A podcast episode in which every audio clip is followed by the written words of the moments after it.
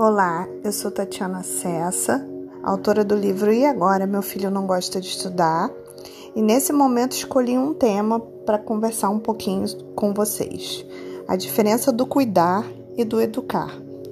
Bem, vamos lá no dicionário, e lá no dicionário está escrito que cuidar é fazer algo com atenção, tomar conta, prevenir-se.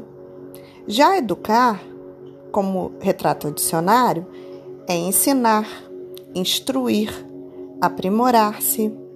Então, quando falamos em cuidar, nos referimos a uma proteção física e emocional do filho, principalmente nos primeiros anos de vida. Em alguns casos, os pais cuidam mais do bebê do que de si mesmos, não é verdade? Essa linha do cuidado, ela prepara para a autonomia, então, é como se fosse uma estrada que precisasse perpassar também pela educação, que é ajudar a criança e o adolescente a agirem por conta própria e com inteligência emocional. Os pais não podem, de forma alguma, cair na, na armadilha da superproteção, porque onde há o cuidado, mas a educação fica no, em segundo plano, há a superproteção.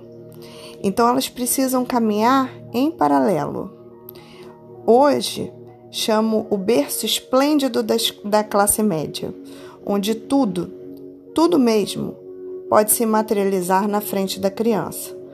Quando ela pode e deve, de repente, colocar a mesa do jantar, dobrar a camisa, levar a roupa suja para lavar, colocar até a ração para o cachorrinho, correto? Mas muitas vezes isso não ocorre.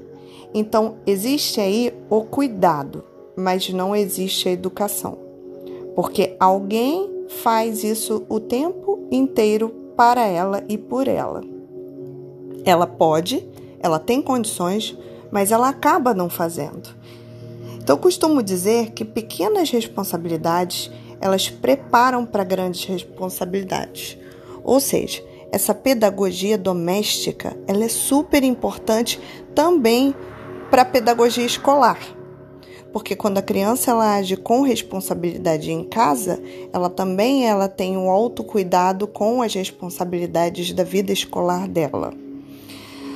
Quando muitos dizem meu filho é desorganizado, muitos pais dizem isso, pensamos: será que o mundo dele já é, é organizado para ele e por ele ou por ele.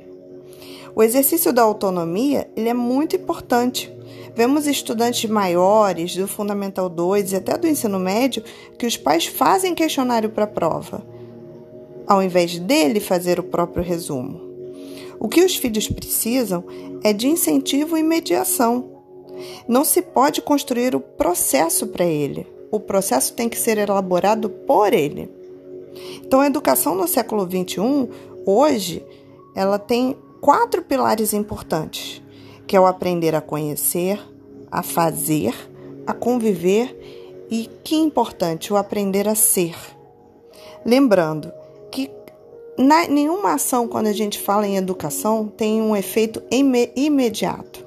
Então, às vezes, muitas mães dizem assim: ah, eu nem levo minha filha ou meu filho para ajudar na cozinha porque ele faz mais bagunça do que ajuda.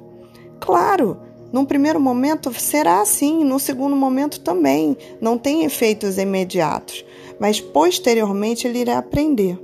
Então eu gosto muito de sinalizar e queria finalizar a nossa reflexão de hoje com a história do bambu. O bambu, quando ele é plantado, ele não aparece um ano depois. Você volta lá, olha o terreno e nada do bambu. Dois anos depois, você olha lá e parece que a plantação foi absolutamente ineficaz. Depois de um tempo, alguns anos, ele aparece firme, forte, muitas vezes enverga, mas não quebra, mas teve todo um trabalho prévio. Então a nossa reflexão é essa: o cuidar é diferente de educar, e as duas coisas precisam caminhar em paralelo. As duas ações são importantes. OK? Deixo essa reflexão hoje aqui para vocês e até breve.